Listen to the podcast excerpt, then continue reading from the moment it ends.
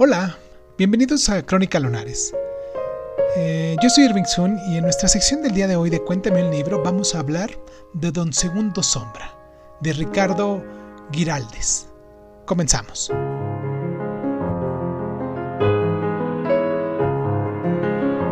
Hay algo en la hagiografía de esta celebración mitificadora del gaucho ejemplar que da título a esta obra, ¿no?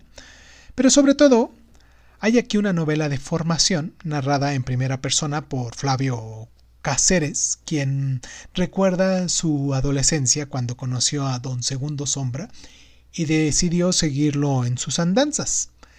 Entonces, nosotros los lectores, que asistimos a un detallado proceso de aprendizaje, estructurado como peregrinación pampeana, en el que suceden episodios que pautan la ascesis del joven protagonista, y cuando al final éste descubre que es hijo de un terrateniente y debe abandonar su vida de gaucho, se reconoce la condición epifánica y melancólica del relato, a quien se ha creído libre para elegir su destino y su modelo se termina imponiendo mm, a su verdadera identidad.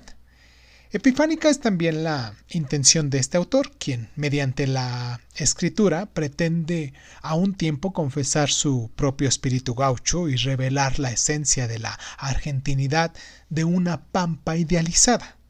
Entonces, la reflexión sobre la libertad y el destino, la escisión entre el personaje joven y el narrador adulto, nos permite interesantes contrastes estilísticos entre la oralidad vivacísima, obviamente, de los diálogos gauchos y la elaborada construcción de los pasajes narrativos.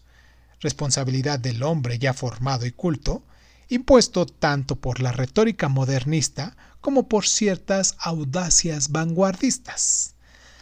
La frase final de la novela, me fui, como quien se desangra, testimonio de la irremediable separación, se convertirá a final de cuentas en la epifonema latente de no pocas obras hispanoamericanas.